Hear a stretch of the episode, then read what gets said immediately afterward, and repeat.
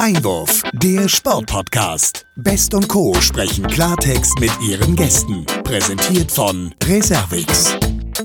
Ja, herzlich willkommen, liebe Sportfreunde, liebe Podcast-Fans, zu einer weiteren Folge unseres Sport-Podcast Einwurf.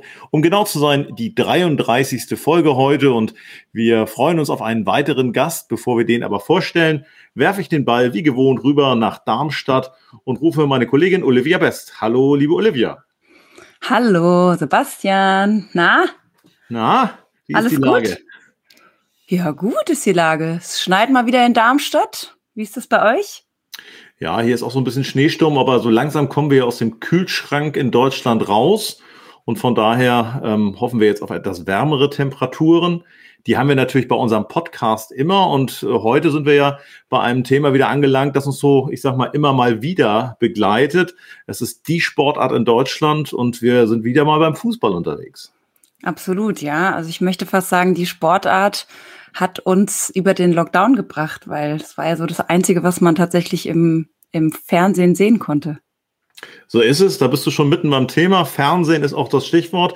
Wir haben ja schon gesprochen jetzt mit dem DFB-Präsidenten, mit Europameistern, mit Spielern, mit Managern im Fußball, mit Aufsteigern, auch kurz nach der Aufstiegsfeier. Ich erinnere mich gut. Ähm, Mhm. heute schauen wir mal ähm, eher hinter die Kulissen des Fußballs, wenn es darum geht, zu schauen, wie wird denn da auch gearbeitet, gerade beim Fernsehen. Unser heutiger Gast, äh, der in der Nähe von Bonn zu Hause ist, ist Journalist, Kommentator, Sprecher und äh, hat eine fundierte Ausbildung, die ihn qualifiziert, bei dem Premium-Sender Sky zu Hause zu sein. Er ist dort Topspiel-Kommentator, arbeitet gleichzeitig auch noch für den Westdeutschen Rundfunk. Ja, und die Leitung müsste jetzt stehen und ich freue mich, heute hier in der Runde begrüßen zu können, Martin Groß. Hallo Martin. Hallo Sebastian, freue mich auch. Hallo Martin. Auch hallo Olivia. Ja, hallo. Hallo. Super. Klasse, dass das geklappt hat. Schön, dass wir heute zusammen hier sprechen können, lieber Martin. Und äh, wir wollen die Zeit nutzen, natürlich, wie ich es gesagt habe, ein bisschen hinter die Kulissen auch der Fußball-Bundesliga, deiner Arbeit der Champions League gucken. Und äh, ich steige gerne mit einer Frage ein, die uns ein bisschen einen Einblick gibt, wie sich die Dinge in den letzten zwölf Monaten auch für dich verändert haben. Wie groß sind die Unterschiede jetzt auch gerade, was dich persönlich betrifft, aber vor allen Dingen auch den Arbeitsalltag durch das, was in den letzten zwölf Monaten passiert ist? Oh, das ist gar nicht so einfach zu beantworten, weil mir das ja schon so vorkommt, als wenn es, weiß nicht, vor zehn Jahren gewesen wäre, da wir Zuschauer hatten, da wir uns einfach ähm, frei im Stadion bewegen konnten und so weiter und so fort. Aber wir reden über einen Zeitraum in der Tat ja erst von zwölf Monaten. Und wenn ich mich daran zurück erinnere, an den Februar des äh, vergangenen Jahres, da war eben alles noch in An- und Abführung normal mit eben Zuschauern, mit äh, den Möglichkeiten, die wir als Journalisten dann eben auch vor Ort hatten, Kontakt mit Sportdirektoren noch am Spielfeldrand, Kontakt äh, mit Spielern nochmal eben oder auch Schiedsrichtern. Das alles ist natürlich ähm, von heute auf morgen weggebrochen. Und ich muss ganz ehrlich sagen, dass ich mir das überhaupt gar nicht habe vorstellen können. Auch nicht, Mhm. als dann im Februar so die ersten ähm, konkreteren Meldungen kamen, dass da in München oder bei München ein erster Corona-Fall aufgetreten ist. Das schwappte ja dann aus Italien so ein bisschen rüber.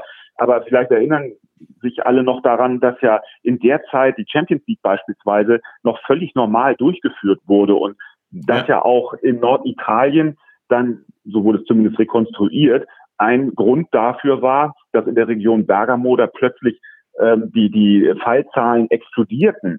Und darüber ist dann ja letztlich auch die Diskussion äh, entstanden, wie gehen wir eigentlich mit dem Virus hier um? Und das Ja. hat sich dann ja überschlagen und überschlagen, sodass dann innerhalb weniger Tage entschieden wurde, wir müssen die Liga äh, unterbrechen und wir müssen erstmal gucken, was hier eigentlich los ist. Hm. Und das, ähm, sag mal, konnte ich mir überhaupt nicht vorstellen und hat natürlich auch bei uns allen, die wir beruflich damit zu tun haben, aber ich glaube auch bei den Leuten, die sich einfach ähm, aus sportlichem Interesse mit der Fußball-Bundesliga oder überhaupt Fußball beschäftigen, hat natürlich dafür gesorgt, dass man äh, in der Tat erstmal äh, nach Orientierung gesucht hat.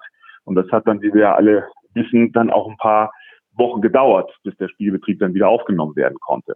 Ja. Mhm.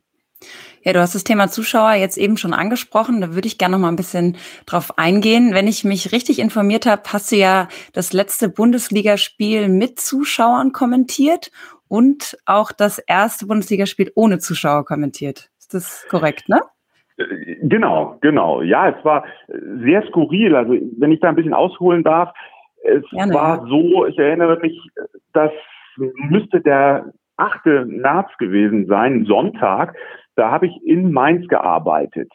Und ähm, da wurde mir dann so über den Funk aufs Ohr gesagt, frag doch mal bei Ruben Schröder, der war damals noch Sportdirektor bei Mainz 05, nach dem Spiel nach, wie mit diesem Virus hier umzugehen ist. Mhm. Und da habe ich noch so bei mir gedacht, und das hört sich natürlich ähm, total verantwortungslos an, hey Leute, jetzt bleibt mal ganz ruhig. Ähm, das ist ein Virus, das ist vielleicht sowas wie eine Grippe, jetzt lass uns doch mal irgendwie die berühmte Kirche im Dorf lassen. Und habe dann aber hinterher trotzdem gefragt, und er sagte mir dann darauf, naja, wir müssen es schon im Auge behalten und wir müssen einfach gucken, wie die Dinge sich weiterentwickeln. Wir sind da schon auch sensibel und im Kontakt mit der Liga. Zwei Tage später, 10. März, ein Dienstag, hatte ich ein Champions League Spiel in Leipzig zu kommentieren. Leipzig spielte gegen Tottenham, Achtelfinale Champions League. Da waren 40.000 Leute im Stadion. Das war ausverkauft. Wahnsinn. Das war nur am Rande, äh, war es ein schönes Spiel und Leipzig kam dann auch weiter durch einen klaren Sieg. Und am folgenden Tag, am Mittwoch, den 11., hatte ich dann, und das hast du eben erwähnt, ein Spiel, ein Nachholspiel in der Bundesliga zu kommentieren in Mönchengladbach, nämlich das Spiel Gladbach gegen Köln. Und das war dann in der Tat das erste äh, Bundesligaspiel, das unter Ausschluss der Öffentlichkeit, also unter äh, Abwesenheit der Fans sozusagen gelitten hat, äh, vor leeren Rängen. Für uns alle komplett neu. Mhm. Und daran kann man vielleicht nochmal sehen, wie die Dinge fast ähm, galoppartig sozusagen vonstatten gegangen sind. Innerhalb vom 8. bis 11. März fragt man erstmal das erste Mal nach bei einem Sportdirektor, zwei Tage später noch 40.000 Zuschauer im Stadion mhm. und wieder 24 Stunden später keiner mehr im Stadion. Das mhm. war skurril. Ja. Ja, also wie war das dann persönlich für dich? Warst du jetzt, äh, sage ich mal, aufgeregter als sonst, weil du wusstest, ich muss mich anders vorbereiten, man muss jetzt vielleicht das Ganze unterhaltsamer machen, weil man ja den, den Zuschauer bei Laune halten muss? Oder hattest du gar nicht so viel Zeit, um dich darauf vorzubereiten? Also es war nicht so viel Zeit da, um da jetzt irgendwie das Ganze zu durchdenken. Und dann ist es ja auch immer eine Live-Situation. Dann hoffst du natürlich, dass ein Spiel ein bisschen was hergibt. Aber ich hatte schon sehr viel Respekt davor, weil ähm, diese Atmosphäre, und das hat, glaube ich, jeder dann sofort mitbekommen, der dann in der, Folge Spiele geguckt hat, die, die ist ja durch nichts zu ersetzen. Also mhm. das, was ein Fußballspiel eben auch ausmacht oder auch ein Handballspiel oder ein Eishockeyspiel, ist egal, Basketball, das sind eben auch die Reaktionen der Zuschauer. Und äh, das war mir zwar schon im Ansatz klar, dass da eine ganze Menge wegfallen würde. Aber als ich dann in diesem Stadion war und ähm, gesehen habe, es ist halt einfach keiner da. Und es, du hörst auch nichts von den Rängen. Da ähm, war ich Gott froh, dass wir damals einen Co-Kommentator dabei haben konnten. Das war Friedhelm Funkel, gerade ähm, entlassener Trainer bei Fortuna Düsseldorf. Der hatte also Zeit und Lust, sich mit diesem Spiel auseinanderzusetzen und äh, ist dann eben nach Mönchengladbach gekommen und da haben wir da zu zweit oben gesessen. Und ich dachte, nur so kann das funktionieren. Ich weiß noch ganz genau, es waren so fünf Minuten gespielt ungefähr. Da habe ich gedacht, wie soll das jetzt 90 Minuten gehen? Also, obwohl er da neben mir saß ne, der, und immer mal auch was gesagt hat, aber es war so tot, ähm, atmosphärisch. Und wir haben dann hinterher auch versucht, wirklich nahezu jeden zu dieser Situation zu interviewen und waren auch bei Dennis Eitekin, der das Spiel als Schiedsrichter geleitet hat. Und der hat auch so richtig nach Worten gesucht, dass, dass das irgendwie so unwirklich war, was da abgelaufen ist. Und äh, insofern, es war für alle komplettes Neuland. Man hat äh, vom Spielfeld natürlich Anweisungen gehört, dass das jetzt im Laufe der Zeit ja fast Normalität geworden ist, dass du den Trainer und dessen Anweisungen hörst, dass die Flüche auf dem Platz zu hören sind. Aber in dem Moment war es halt komplett neu und du wusstest es gar nicht richtig mhm. ähm, einzuordnen. Und das, was dann auch noch höchst merkwürdig war, es kamen dann nach dem Schluss für Gladbach gewann das Spiel äh, Fans zum Stadion und Friedhelm Funkel und ich, wir saßen da oben und konnten die Situation gar nicht richtig einschätzen. Das Stadion war leer. Es war klar, es durfte keiner rein aus den bekannten Gründen. Und draußen vor dem Stadion haben sich halt ein paar hundert Fans oder wie viel es waren, wir konnten es nicht sehen, versammelt und haben die Mannschaft gefeiert, die dann sogar noch auf die Tribüne gegangen ist, um sich da von den Fans draußen vom Stadion feiern zu lassen. Mhm. Und heute, nach heutigen Gesichtspunkten müsste man natürlich sagen, ey Leute, bleibt mal ganz ruhig, bleibt zu Hause, lasst das sein, ja. Mhm. Aber das war so in den Anfängen, dass wir mit dieser Situation auch ein Stück, ja, ich will nicht sagen überfordert waren, aber wir konnten es halt einfach noch nicht einschätzen. Was macht dieses Virus mit uns und ist das jetzt in irgendeiner Weise zu verurteilen oder muss man klar Stellung beziehen?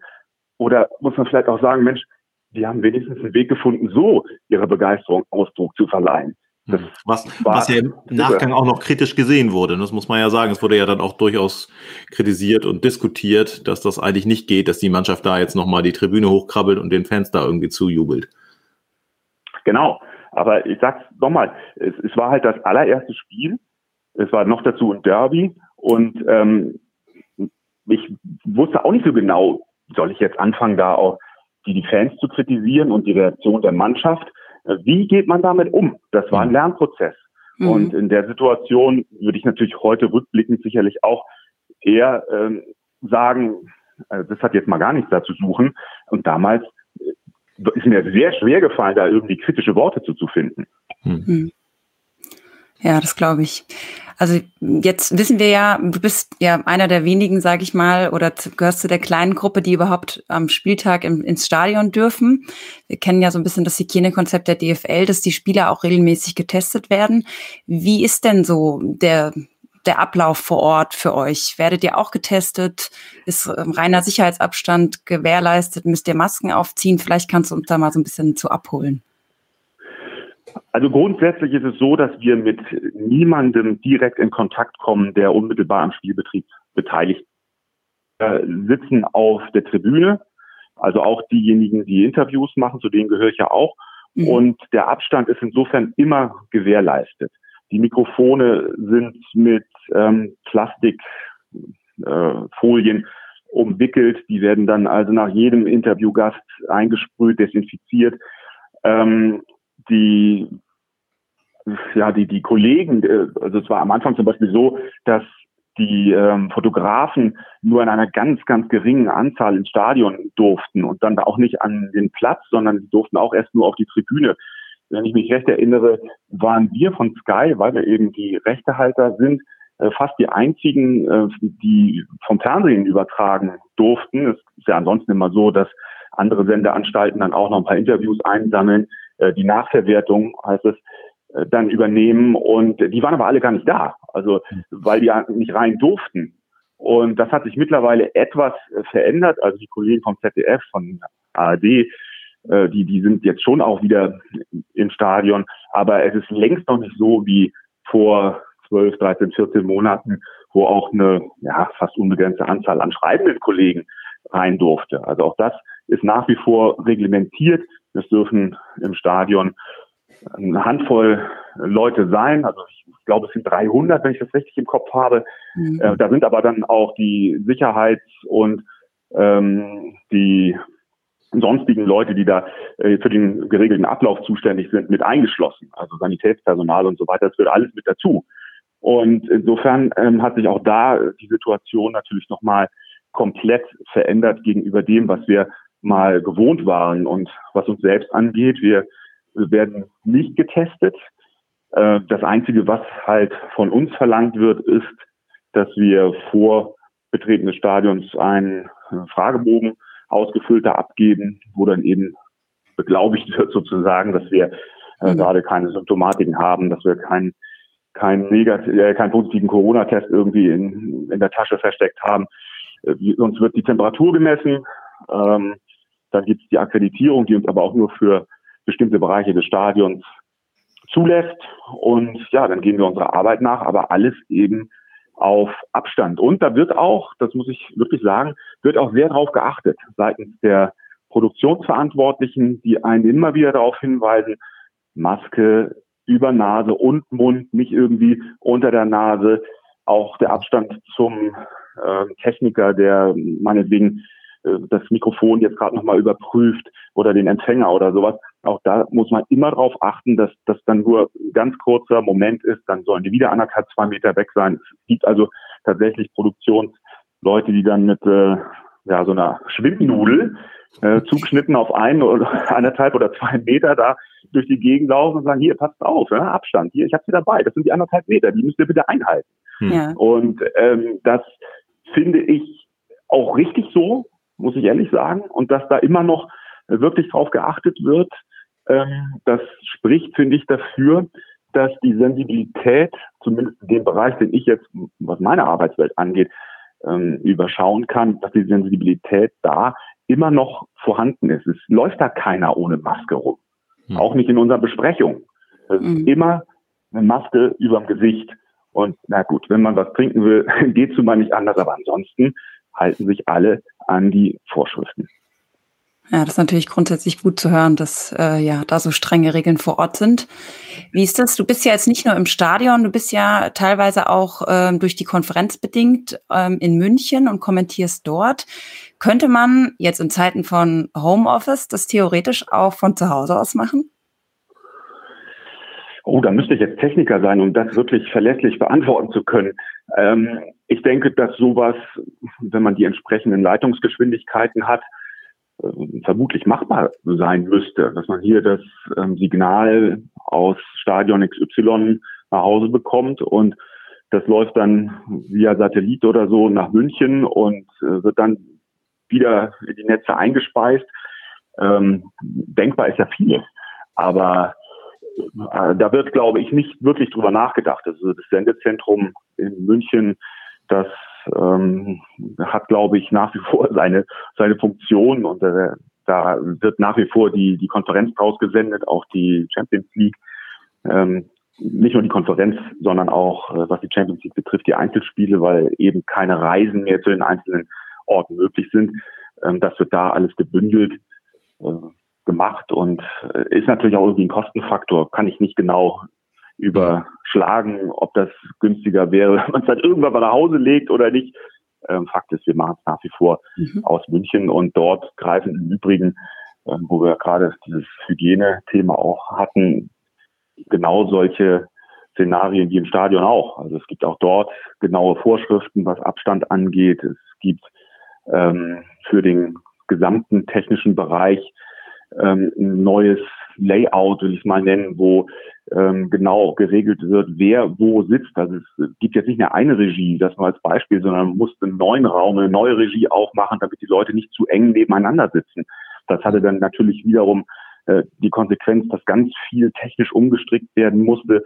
Also in der Zeit, in der die Liga im Frühjahr geruht hat, war technisch eine Menge los bei Sky. Da musste wirklich viel, viel überlegt werden, wie kopieren wir die Leute so, dass wir hier auch ähm, vom Gesundheitsamt eine Abnahme hinbekommen können. Und da werden wir auch regelmäßig mit den neuesten Dingen versorgt. Also regelmäßig heißt immer, wenn es was Neues gibt, gibt es eine Mail, schaut euch das bitte an. So und so ist der Stand der Dinge. Dort äh, gibt es auch die Möglichkeit, sich ähm, per Schnelltest dann testen zu lassen, wer das in Anspruch nehmen möchte. Ähm, das haben die für mein Dafürhalten ganz gut geregelt da in München. Mhm. Ja, Stichwort München. Ich möchte gerne auch nochmal für unsere Hörerinnen und Hörer, die das sicherlich sehr interessiert, auch wie das praktisch abläuft, diese Situation der Konferenz einmal beleuchten. Vor dem Hintergrund, ich durfte es schon erleben, oben auf der Tribüne zu sehen, wie dort gearbeitet wird, wie du dort kommentierst und den Überblick hast. Ähm, wie ist das in München? In München sitzen die Kommentatoren vor Bildschirmen. Wie viel Information haben sie dort? Äh, wie viel mehr sehen Sie als der Zuschauer äh, im Wohnzimmer und wie werden Sie versorgt, auch mit den Dingen, die Sie brauchen, um so ein Spiel dann eben auch in der Konferenz optimal kommentieren zu können? Also vielleicht sollte ich für diejenigen, die sich in dem Bereich nicht so ganz auskennen, nochmal sagen, was Konferenz in dem Zusammenhang bedeutet. Also wir von Sky übertragen die Bundesliga sowohl als sogenanntes Einzelspiel, das heißt, da sitzt jemand im Stadion für 90 Minuten und kümmert sich ausschließlich um dieses Spiel. Der Zuschauer hat aber auch die Möglichkeit, parallel laufende Spiele, am Samstag ist das so, in der sogenannten Konferenz zu gucken und da wird dann von einem Regisseur von einem Platz zum anderen geschaltet. Und das ist das, was du meinst. Mhm. Da hm. sitzen wir in München in einzelnen Boxen, die sind zwar nicht abgeschlossen, wir nennen sie aber trotzdem so. Es ist halt eine große Halle, wo einzelne ja, wie gesagt, Boxen stehen, wo ein paar Monitore aufgebaut sind. Dort ähm, gibt es eine Sprechstelle, da sind wir mit dem Regisseur in Kontakt. Äh, wir haben natürlich Kopfhörer auf, um dann auch die Kollegen zu hören, die über ihr Spiel berichten. Und wir sehen nur das, was der Fernsehzuschauer auch sieht. Also haben darüber hinaus jetzt nicht noch zusätzliche Signale, wo wir nochmal irgendetwas ähm, überprüfen könnten oder so. Es ist natürlich aber schon so, wenn ich jetzt äh, meine, sagen wir mal, 60 Sekunden über mein Spiel XY gesprochen habe und dann gerade mal nicht mehr äh, sprechen muss, weil der Kollege übernommen hat in einem anderen Stadion, also neben mir quasi, dann habe ich natürlich die Möglichkeit, mit zwei Menschen, die mir zuarbeiten, über einzelne Szenen nochmal zu gucken und nachzuprüfen, war da jetzt ein Foul, war da ein Handspiel, ist da abseits ja oder nein? Das gibt's natürlich schon. Das ist der ähm, Vorteil oder der, ja, doch der Vorteil, den wir jetzt gegenüber den äh, Zuschauer zu Hause haben. Wir können das Ganze nochmal hin und her shutteln, also hin und her äh, zurücklaufen lassen und dann genau gucken, was ist da jetzt eigentlich los gewesen und äh, das dann auch bearbeitet nachreichen, wenn wir dann wieder ja. dran sind. Wir haben nochmal die Szene aufbereitet. Jetzt können wir ganz klar sagen, der und der Regelverstoß hat vorgelegen oder eben nicht. Ja. Aber ansonsten sind wir genauso auf die gute Arbeit der Kameraleute und der Regisseure im Stadion angewiesen. Und das führt dann mitunter auch zu Situationen, wo wir wirklich äh, sozusagen am Fliegenfänger hängen, weil dann vielleicht mal eine gelbe Karte nicht gezeigt wurde. Das passiert einfach mal. Das, ist, das passiert ja viel in einem Spiel. Und in der Hektik kann das schon mal sein, dass der Regisseur einfach ähm, nicht mitbekommen hat, dass da jemand eine gelbe Karte bekommen hat. Und ähm, in der zweiten Hälfte bekommt der Spieler wieder eine gelbe Karte und plötzlich zeigt der Schiedsrichter gelb-rot. Und dann wissen wir gar nicht, was ist denn da jetzt los? Das sind so Momente, ähm, die zum Glück nicht häufig sind, aber die immer mal wieder vorkommen. Mhm. Da muss man halt schauen, dass man sich den Kollegen, der ja im Stadion diese 90 Minuten live macht, hin und wieder vielleicht mal aufs Ohr holt. Also die Möglichkeit besteht auch, sich in den Live-Kommentar kurz einzuklinken und dann kann, kann man ja schon hören, weil der das natürlich im Stadion einfach besser sieht, ja. da hat der Schiedsrichter eine gelbe Karte gezeigt oder eben nicht. Also diese Möglichkeit haben wir auch noch. Mhm. Ja, ja, sehr gut erklärt. Vielen Dank auch für diese Infos. Und bevor wir jetzt gleich auch weiter äh, in den Fußball hineinschauen und uns um Themen rund um den Fußball äh, austauschen und da natürlich noch einige Fragen haben, möchte ich gerne einen kleinen Cut machen, lieber Martin, und mal auch auf deine Karriere gucken. Denn äh, du hast äh, ein Privileg in deiner Arbeit, das nicht viele Kollegen haben. Du bist nicht nur bei einem privaten, in dem Fall Premium-Sender wie Sky beschäftigt, sondern du arbeitest auch noch für den Westdeutschen Rundfunk. Ähm, deine Homepage heißt Meistersprecher und da sind wir dann schon mitten beim Thema. Du bist also Sprecher dort, äh, insbesondere für die Nachrichten auf verschiedenen Kanälen. Ähm, wenn du uns vielleicht ein Stück weit mitnehmen kannst, wie kam es zu dieser Karriere, zu dieser Entwicklung, auch vor dem Hintergrund, dass das ja zwei etwas unterschiedliche Ausrichtungen der beruflichen journalistischen Tätigkeit sind, die sich vermutlich ja sehr gut ergänzen? Für meinen Geschmack ergänzen sie sich sehr gut. Ja, ich mache das beides sehr, sehr gerne. Das sind zwei völlig unterschiedliche Standbeine und das ist, finde ich, auch gut so, weil also ich mache den Fußballsport total gern. Ich habe selber Fußball gespielt, natürlich nicht im Profibereich. Kaum einer der Kollegen ähm, hat es so weit geschafft, aber ähm, die Leidenschaft war immer da und äh, dass ich das dann letztlich auch als meinen Hauptberuf sozusagen ähm, machen darf, das ist etwas, was mich mit sehr viel ähm, Glück, aber auch auf der anderen Seite mit Demut erfüllt. Ähm, wie ist es dazu gekommen? Es ist ganz einfach. Es ist ja so, dass die Deutsche Fußballliga die Senderechte an die verschiedenen Sendeanstalten immer nur für einen begrenzten Zeitraum vergibt, für vier Jahre. Und ähm, es war kurz nachdem ich eingestiegen bin im Jahr 2000 so, dass damals Premiere, so hieß der Sender damals, ja. ähm, in große finanzielle Schwierigkeiten gekommen ist und von heute auf morgen im Raum stand, dass einfach nicht mehr weitergesendet wird, weil Stichwort die Lage einfach so groß war, dass keiner mehr wusste, ob es weitergehen kann. Genau, das Stichwort dazu ist Leo Kirch, ähm, der damals dann ja auch oder im Anschluss da mit der Deutschen Bank noch in den Clinch geraten ist. Ähm, Fakt war jedenfalls, dass ich mir über die Sommerpause 2002 äh, Gedanken darüber machen musste, was passiert eigentlich, wenn ich jetzt äh, im August nicht wieder irgendwie mit Fußball-Bundesliga und sonstigen zu tun habe. Und da habe ich dann einen Kontakt zum WDR aufbauen können und habe im WDR dann angefangen, diese Sprechertätigkeit zu machen, zunächst mal im lokalen Bereich, damals noch in Düsseldorf. Und dann ging das sukzessive weiter. Ich habe dann äh, gemerkt, dass mir das nicht nur Spaß macht, sondern das Interesse an äh, Sprechen ähm, größer geworden ist. Ich wollte mich dann da weiter fortbilden und habe dann beim WDR angefragt, inwieweit da die Möglichkeit besteht, mhm. sich in dem Bereich auch fortzubilden. Und der WDR hat äh, nach wie vor eine Aus- und Fortbildungsredaktion und die finanzieren dann zum Teil zumindest anteilig auch solche ähm, Fortbildungen, manchmal auch ganz. Bei mir war es ähm, so, sozusagen so eine Anschub. Da waren die ersten Stunden bei der Sprechtrainerin vom, vom WDR bezahlt. Ich habe es dann letztlich privat noch äh, lange Zeit weiter ähm, laufen lassen. Und äh, so ist dann Erfahrung dazu gekommen. Es ist ähm, die Lust dazu gekommen, auch von den Nachrichten weg was gänzlich anderes zu sprechen. Und damit war dann die nächste Tür offen zum damals dieses Sprecherensemble beim Westdeutschen Rundfunk in Köln. Ähm, mittlerweile, mittlerweile heißen wir Stimmwerk und das drückt eigentlich besser aus, was da eigentlich passiert, weil wir mit unserer Stimme verschiedenste Werke, so würde ich es mal deuten, ähm, auf die Beine stellen. Von Live-Nachrichten im Hörfunk über ganz kurze, meinetwegen Bibelzitate, die irgendwo in Beiträgen gebaut werden, bis hin zu Fernsehbeiträgen, die teilweise ganz von uns gesprochen werden. Teilweise sind wir auch nur als Schnipsel sozusagen zu hören, wenn wir Overvoices äh, liefern. Also das ist ein sehr, sehr breites Spektrum und das ist aus dem Grund ähm, auch sehr, sehr spannend. Und ich freue mich, dass ich nach wie vor ähm, mit den Kolleginnen und Kollegen des Stimmwerks da aktiv sein kann. Mhm. Da, da nochmal nachgefragt, jetzt auch äh, fernab vom Westdeutschen Rundfunk. Da geht's ja dann wirklich um Sprache, auch im dramaturgischen Sinne. Heißt, du könntest auch oder machst du es vielleicht auch, Lesungen durchführen, wo du im Prinzip mit deiner Stimme an ganz anderer Stelle noch auftauchst? Gibt es da auch Erfahrungen?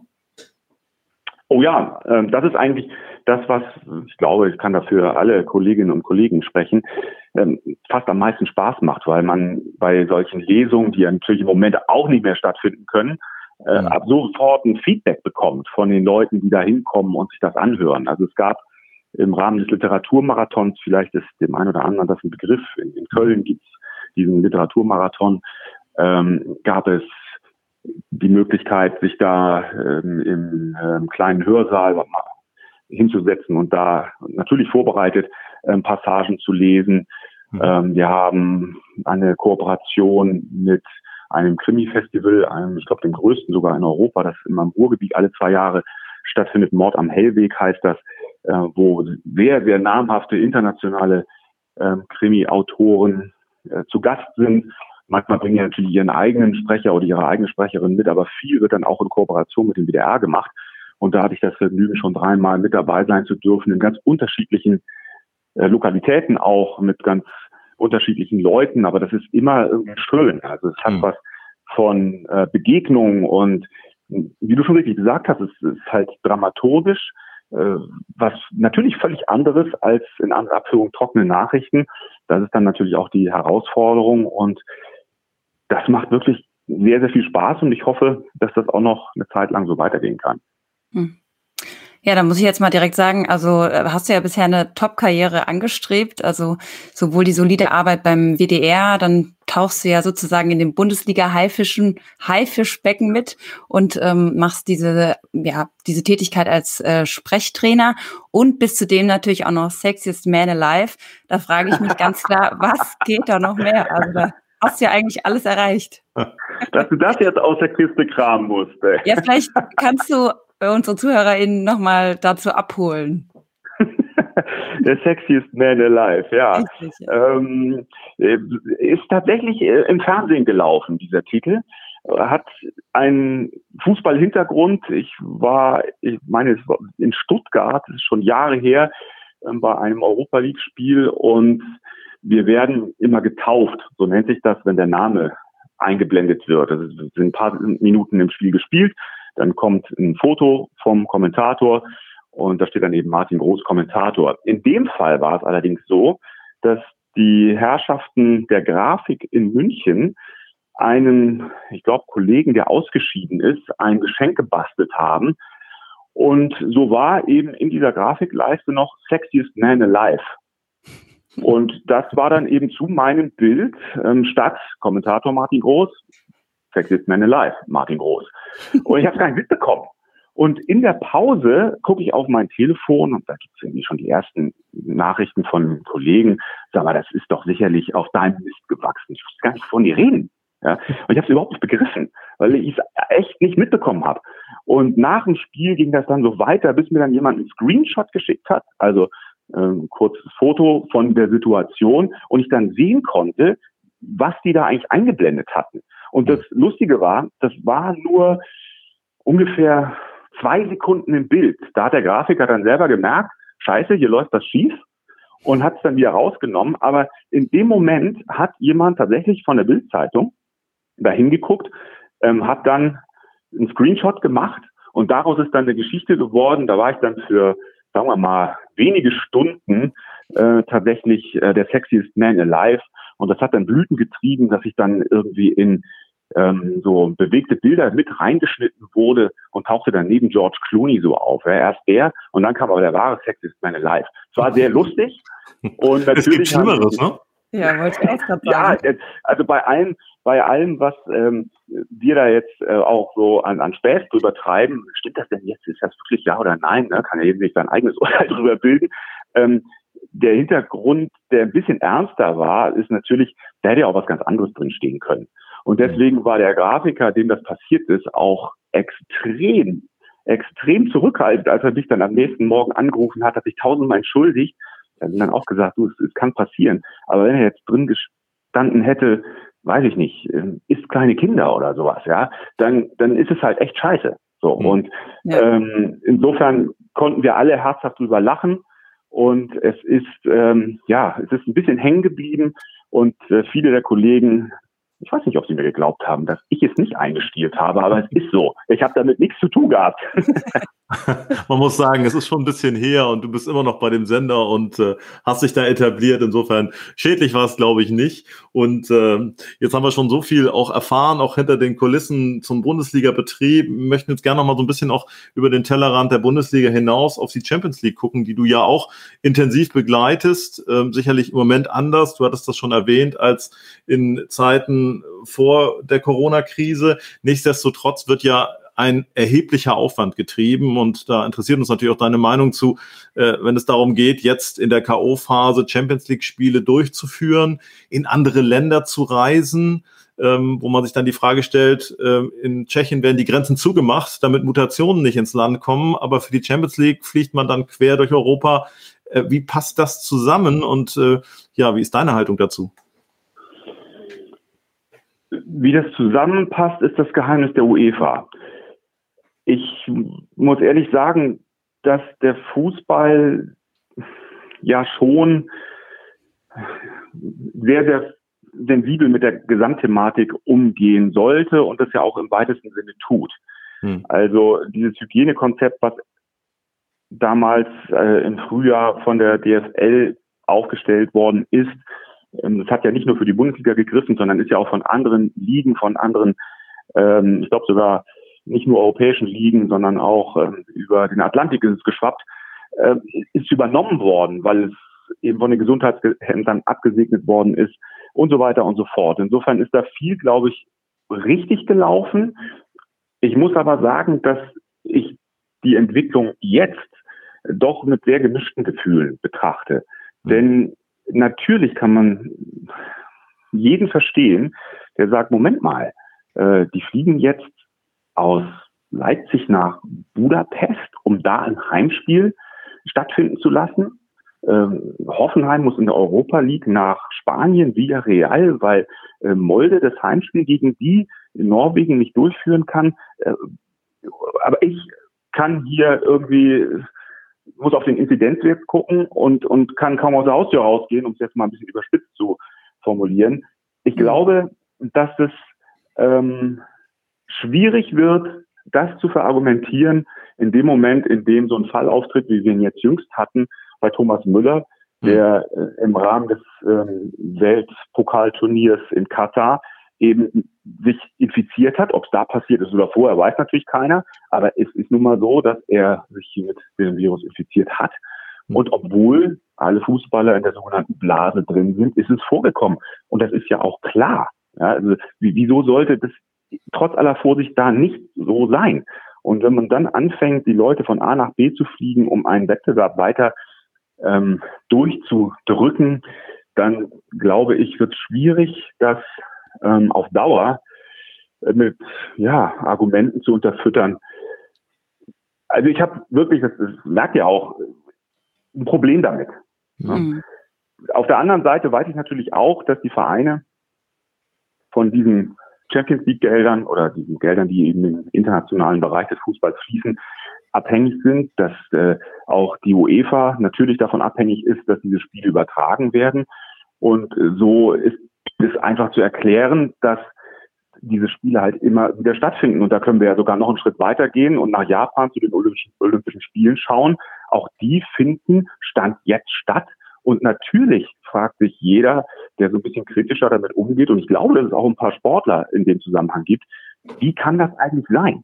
Ja. Was ist das für eine Veranstaltung? Es soll ein Treffen der Völker, äh, der Völkerverständigung sein, ein buntes Miteinander, aber er ist überhaupt keiner. Und wir fliegen tausende Leute quer über den Erdball und wissen immer noch nicht, wie wir mit dieser Pandemie eigentlich umgehen sollen, weil es jetzt Mutationen gibt. Und mhm. auch da keiner so genau weiß, ähm, in welche Richtung bewegt sich das eigentlich. Können wir mit den Impfstoffen da entsprechende Riegel vorschieben? Kriegen wir das Ganze in den Griff? Also es, es ist äh, ein ganz, ganz sensibles Thema und der Fußball könnte Gefahr laufen, da auch äh, den Bogen vielleicht ein bisschen zu überspannen. Hm. Gerade jetzt schon. Ja, vielleicht nochmal auch nachgefragt, weil wir das Thema jetzt noch gar nicht aufgegriffen haben. Also Olympia, wir haben schon mehrfach hier im Podcast auch über das Thema gesprochen, aus unterschiedlichen Perspektiven. Ähm, aber was ja auch noch aus Sicht des Fußballs naheliegt, ist die Europameisterschaft. Auch ein buntes, ich sag mal, Happening. Ähm, wie, wie siehst du das hier? Ist es so, dass aus deiner Sicht die Europameisterschaft ohne Zuschauer vermutlich stattfinden wird? Ja, ich denke, dass äh, bisher habe ich jedenfalls nichts anderes gehört, dass diese Europameisterschaft stattfinden wird. Ich habe bisher auch noch nicht gehört, dass sie an dem Format rütteln, was da ja geplant ist, also das Ganze über wirklich ganz Europa verteilt stattfinden mhm. zu lassen.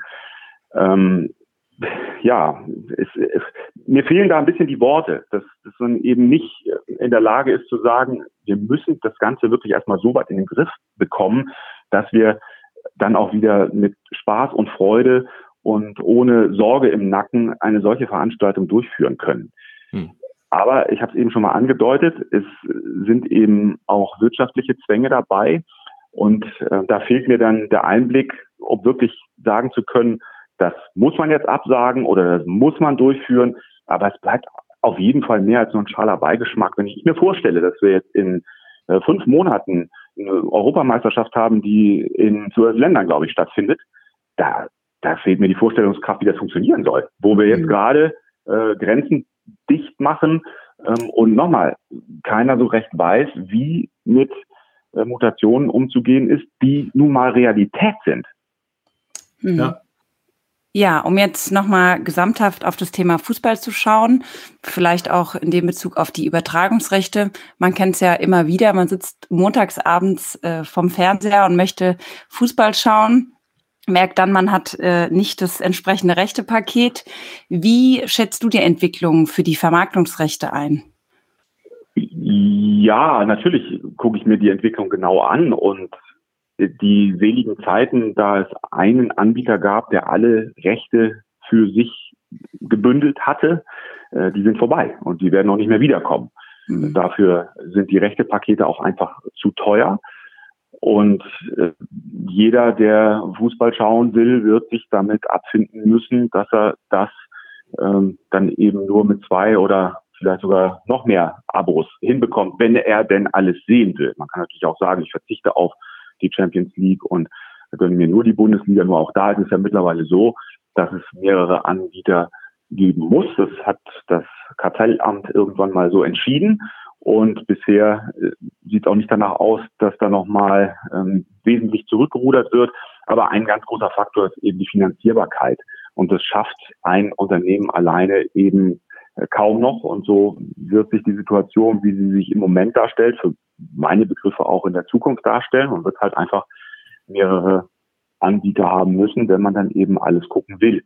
Mhm. Und ja, was mich persönlich angeht, ich meine, ich bin 2000 damals bei Premiere eingestiegen und darf es immer noch im Nachfolgeunternehmen Sky machen. Jetzt äh, sind die Rechte nochmal für die kommenden vier Jahre ab 2021, also jetzt ab Sommer ähm, bei Sky, Schrägstrich auch bei The Zone. Ähm, es ist bisher immer weitergegangen, aber ich bin natürlich nicht so naiv zu glauben, dass es bis ähm, zu meinem Rentendasein immer so weitergeht, immer bei einem und dem gleichen Sender. Äh, die, von dem Gedanken, den man vielleicht mal hatte, kann man sich aber auch verabschieden. Nur das ist jetzt keine Jammerei, denn das ist ja egal, wo man hinblickt. Wer fängt heute schon in einem Unternehmen an und weiß, in 40 Jahren gehe ich auch da sozusagen in Rente. Das gibt ja. ja so gut wie überhaupt nicht mehr. Ähm, die Flexibilität, äh, die wird immer ganz groß geschrieben und äh, die muss offensichtlich auch da sein, dass man eben auch in der Lage ist, dann äh, bei anderen Unternehmen unterzukommen, wenn sie einen wollen. Aber klar ist natürlich, ähm, wenn rechte Perioden zu Ende gehen, da geht es mir so wie vielen anderen Kollegen auch, dann wird natürlich ähm, gehofft, dass der eigene Verein noch ein bisschen was abbekommt und dass der dann auch mit einem noch weiterarbeiten will. Ja. Und ähm, wenn der dann aber sagt, nee, dann wird es eng, weil es einfach auch in dem Bereich natürlich nicht so viele Arbeitsplätze gibt wie in anderen Bereichen. Das ist ja. nun mal so. Ja. Du sprichst es an, ähm, da wollen wir natürlich nochmal nachhorchen, gerade wenn jemand so vielseitig und eben auch viele Jahre schon unterwegs war wie du. Äh, was, was sind da noch so persönliche Ziele, auch Reizpunkte? Ist es das Champions League Finale? mit Sky im Londoner Wembley Stadion oder sind es vielleicht ganz andere Dinge, die dich auch als äh, Kommentator, als Journalist dann reizen, wo du sagst, jo, das kann ich mir auf jeden Fall nochmal wünschen oder vorstellen? Also Wünsche darf man ja haben, ne? das ist ja vollkommen klar, habe ich jedenfalls als kleines Kind schon gelernt. Wünsche Bei uns sowieso. Alles. Träume auch. Träume, genau, Wünsche. Ähm, ich habe mal natürlich davon geträumt, ein Weltmeisterschaftsfinale zu übertragen. Und dieses Bild darf genauso sterben wie das Finale eines Champions League-Wettbewerbs zu übertragen. Und das liegt gar nicht daran, dass ich jetzt irgendwie besonders resigniert bin oder so, sondern irgendwann muss ich natürlich auch den Gegebenheiten ins Auge schauen. Und äh, wir bei Sky haben zum Beispiel schon mal gar keine Rechte an der Europameisterschaft oder an der Fußball-Weltmeisterschaft. Mhm. Das ist schon mal das eine. Also werde ich, solange ich bei Sky arbeite, äh, kein WM-Endspiel übertragen. Das nächste ist, dass es natürlich auch ähm, sehr gute Kollegen gibt, äh, die auch nicht nur solche, solche Träume haben, sondern die dann in der Hierarchie auch vielleicht die Stufe drüber stehen, wo ich dann noch dran arbeiten darf, dass sich das vielleicht verändert. Aber auch da ist es ja so, dass einige Dinge von mir selber gar nicht so wirklich zu beeinflussen sind. Das Einzige, was ich machen kann, ist meine, meine Arbeit so gut wie möglich zu machen. Und wenn es dann den Entscheidern gefällt, dann ist die Wahrscheinlichkeit oder die Chance größer, dann nochmal an ein solches Ereignis äh, rangelassen zu werden. Aber da sind wir dann auch beim Thema äh, gefallen. Ich meine, ich setze mich jedes Wochenende ins Stadion und ähm, berichte über ein Fußballspiel beziehungsweise stelle Fragen. Und natürlich gibt es da auch ähm, Kritik von Fans, und zwar gesalzen mitunter. Mhm. Und mir ist vollkommen klar, dass ich allerhöchstens 50 Prozent der Leute, die da zuschauen, im positiven Sinne erreiche. Ja, also die Mannschaft, die verliert, die Fans werden in aller Regel auch erstmal sauer auf den Kommentator sein. Das ist einfach so. Mhm. Und ähm, das ist halt eine Geschmacksfrage dann auch. Wer ist schon in der Lage, bei einer Niederlage des eigenen Clubs zu sagen, oh, der Kommentar hat mir aber gut gefallen. Mhm. So, äh, gibt's halt kaum. Und bei den Entscheidern ist es natürlich auch so, dass die bestimmte Vorlieben für äh, irgendetwas haben. Und jetzt hatte ich bei, bei Sky über die Jahre ähm, nicht nur das Glück, aber auch das Glück, dass das ganz gut angekommen ist, was ich da gemacht habe. Und insofern bin ich mit dem, was ich da erreicht habe als Topspielkommentator und ähm, über Träger des äh, eines Halbfinalspiels in der Champions League von vor Ort, damals aus Madrid, bin ich total glücklich. Hm. Wenn da jetzt noch mal was kommen sollte, bitte, sehr gerne. Aber meine Glückseligkeit hängt nicht davon ab, ob ich in Wembley oder in sonst einem Stadion ein Champions League Finale übertrage. Ja. Ähm, das, das ist es nicht. Ähm, das ist, ich habe auch mal ähm, eine Zeit lang gedacht, ich würde ganz gerne mal die Tagesschau sprechen. Aber da ist es so, der, der Zug ist einfach abgefahren. Ja? Die Bewerbung ist raus. Die, Tagesschau anguckt, die, die Bewerbung ist raus. Die, ja, genau, genau, die Bewerbung ist raus. Ja, ich weiß gar nicht, ob die Leute mit äh, Vollbart nehmen. Wahrscheinlich müsste ich mir den abrasieren oder so. Aber davon mal ganz abgesehen, ähm, sind einfach, es gibt einfach Dinge, die, die sind für mich in meinem Berufsleben nicht mehr zu realisieren. Und die Tagesschau verjüngt sich jetzt ja auch stetig. Und ich weiß auch gar nicht, ob das wirklich so, so mein Ding ist. Ja, es mhm. ist wirklich ja eine sehr ähm, honorige, seriöse Veranstaltung, 15 Minuten lang. Mhm. Und ähm, ich bin eigentlich eher so der Ausagierer. Insofern würde ich heute sagen, wenn das mit dem Fußball nicht weitergeht, dann mache ich halt, versuche ich vielleicht, weiß ich nicht, in Sachen Hörspiel oder Schauspiel nochmal irgendwas, so absurd sich das vielleicht anhören mag. Ja. Mhm. Oder ähm, ich wechsle die Seite und gehe von der Berichterstattung hin in den Verein und versuche denen ein Profil zu geben in Zusammenarbeit mit den Leuten, die da arbeiten. Also ja. als äh, Mediendirektor, Pressesprecher, ich sag mal früher, heute sind es ja irgendwie, weiß ich nicht, CEO, Medien oder keine Ahnung, also Titel ohne Ende. Aber was ich meine ist, ähm, so einem Verein ein Profil zu geben, die Leute, die da arbeiten, ähm, entsprechend nach außen zu vertreten, die auch zu schützen, wenn es notwendig ist. Das ist was, was ich mir auch sehr gut vorstellen könnte, was mir mhm. Spaß machen würde. Ja, du sprachst es gerade an, auch kritisch dann ja beurteilt zu werden. Klar, von der Führungsriege bei Sky, von den Fans, ganz klar, davon gibt's am meisten und wie du sagst, oftmals dann 50 Prozent mindestens, die das dann äh, ganz anders vielleicht sehen. Wie, wie ist es äh, zu Hause? Ich meine, du hast drei Kinder. Ähm, kommst du da auch mal nach Hause und dann äh, hast zwei Jungs, sagen die, also Papa, heute war das ja mal gar nichts oder sagen sie großartig? Wie, wie ist da so das Feedback? Das ist ja meistens das ungefiltertste Feedback, was man kriegen kann. Äh, genau, und da gibt's dann auch schön auf die Backen, ja, mitunter. Also es ist in der Tat so, dass äh, die beiden Jungs, also ich habe hab drei Kinder, die, die älteste ähm, ist jetzt nicht so wirklich fußballaffin, ähm, aber die beiden Jungs gucken sich viel Fußball an und mhm. da kommt dann auch, äh, kaum die Tür auf, oh, das war heute irgendwie ein Mau. Ne? Also, mhm. was, was war da jetzt los? Oder wenn ich ein Interview führe, äh, dann, äh, wieso hast du denn die Frage nicht gestellt? Und so. Also das ist wirklich ungefiltert und dann diskutieren wir auch ähm, mitunter äh, sehr angeregt über die Dinge, die sich dann im Stadion zugetragen haben. Und ich kann denen dann auch begründen, warum ich dann eine Frage möglicherweise nicht gestellt habe, obwohl ich sie im Kopf hatte. Weil ja. Es ist, ist ja in solchen Situationen auch immer so, das ist jedenfalls mein Ansatz, dass man denjenigen, der einem da gegenübersteht und gerade vielleicht nach einer Niederlage einem da Rede und Antwort steht, auch leben lassen muss. Ja, und mhm. gerade wenn es um so Fragen geht, ähm, bleiben Sie jetzt Trainer ja oder nein, äh, da, da muss ich einfach gucken, wie, wie ist der überhaupt drauf? Wie kriege ich einen Zugang zu dem? Auch wenn es nur drei Minuten sind. Und äh, wenn dann eben einer meiner Jungs sagt, wieso hast du ihn nicht gefragt, was er da eigentlich für einen Blödsinn gemacht hat heute oder ob er noch länger Trainer ist oder so, dann muss ich ihm sagen, Leute, so, so funktioniert das aus meiner Perspektive nicht. Ja? Mhm. Das, außerdem finde ich, gibt es natürlich immer noch den Zuschauer draußen, der sich ja auch seine Meinung bildet. Und ähm, das ist ähm, manchmal ganz wichtig im Hinterkopf zu behalten. Selbst wenn ich in irgendeinem Interview eine komische Antwort bekomme, so nach dem Motto, ich weiß nicht, welches Spiel Sie gesehen haben, dann weiß ich, da sitzen aber ganz viele Zuschauer, die haben auch ein Spiel gesehen. Und die werden schon einschätzen können, warum die Frage gestellt wurde, wenn sie mit Respekt gestellt ist. Und das mhm. finde ich ist ganz wichtig. Also insofern kann mich auch jeder kritisieren, wenn es respektvoll ist. Aber ich hatte ähm, neulich nach dem Champions League Spiel ähm, im, im Internet ähm, so so Auswüchse, äh, da wollte mir irgendjemand das Kreuz durchtreten und das ist einfach scheiße. Also auch das, das, das, das verstehe ich auch nicht, habe ich auch kein Verständnis für. Mir darf gerne jemand sagen, an der und der Stelle bin ich anderer Meinung. Äh, das ist natürlich im Internet eher selten der Fall, weil sich offenbar viele in der Anonymität so sicher fühlen, dass sie dann eben ihren Fantasien komplett freien Lauf lassen. Und das ist einfach ätzend. Ja, lieber Martin, jetzt abschließend nochmal die Frage, vielleicht auch ins Persönliche. Du bist ja sicher auch Fußball interessiert. Man hat ja dann doch äh, die Sympathie zu dem einen oder anderen Verein. Da stelle ich es mir dann aber doch recht schwer vor, neutral zu kommentieren.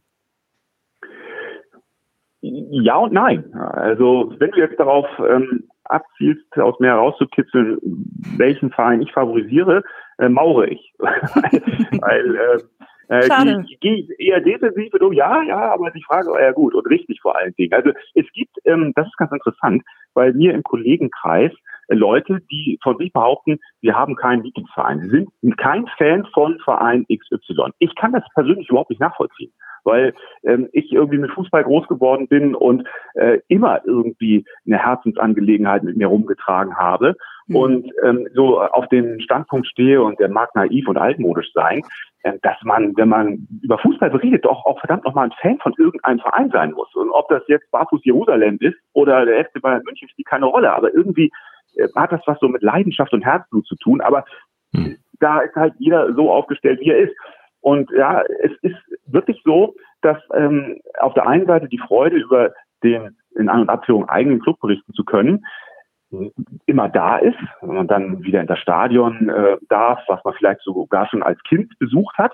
Und mhm. auf der anderen Seite äh, geht es mir jedenfalls so, dass ich mich natürlich dann auch immer wieder so ein bisschen daran erinnern muss, ähm, dass ich auch eine Kommentarfunktion habe. Also ich muss Dinge bewerten und einschätzen. Und das äh, gelingt mit einem eher neutralen Blick, glaube ich, besser, als wenn ich mich da jetzt von der Leidenschaft und der Wut leiten lasse, weil mein Verein jetzt in Rückstand geraten ist oder so.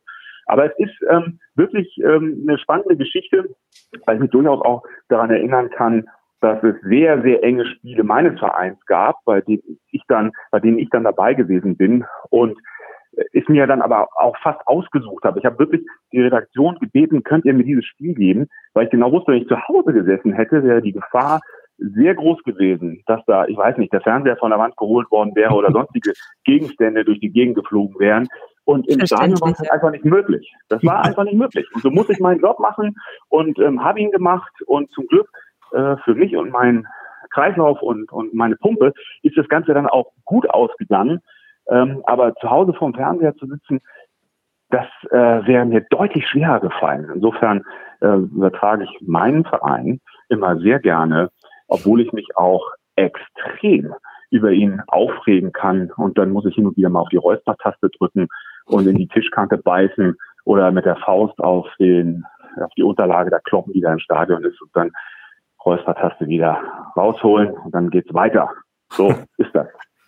Ein, ein, sehr bildliches, ein sehr bildliches und überzeugendes Schlusswort, lieber Martin. Äh, wir wollen uns diese Bilder gar nicht vorstellen, wie du deinen äh, Fernseher zerstörst. Freuen uns vielmehr, dass du so oft im Stadion bist, wir dich häufig hören können, auch in Zukunft noch und äh, bedanken uns ganz herzlich für das sehr angenehme Gespräch, kurzweilig hinter die Kulissen der Bundesliga und deiner Tätigkeit zu gucken. Hoffen, dass wir uns bald dann auch wieder live im Stadion oder am Tresen wiedersehen und sagen herzlichen Dank für den schönen Podcast mit dir. Ja, ich freue mich auch, dass das geklappt hat. Ähm, war sehr gerne Gast bei euch und wünsche euch und allen Hörern natürlich alles Gute und Gesundheit und das mit dem Tresen. Ähm, das machen wir auf jeden Fall. Alle drei hoffentlich dann. Sehr gerne. Lieber Martin, hat großen Spaß gemacht. Bis ganz bald. Ja.